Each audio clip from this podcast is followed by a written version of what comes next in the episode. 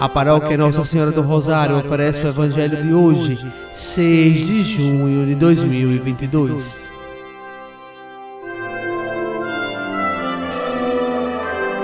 Proclamação do Evangelho de Nosso Senhor Jesus Cristo, segundo São João, capítulo 19, versículos do 25 ao 27.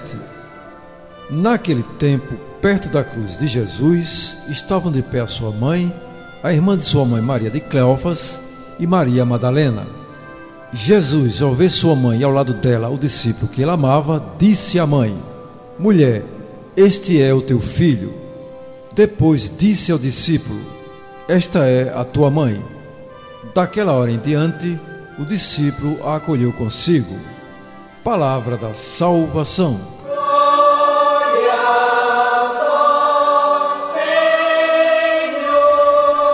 Amados irmãos e irmãs, iniciando o Sermão da Montanha, Jesus apresenta as bem-aventuranças como canal para se chegar à santidade de vida e entrar no reino dos céus.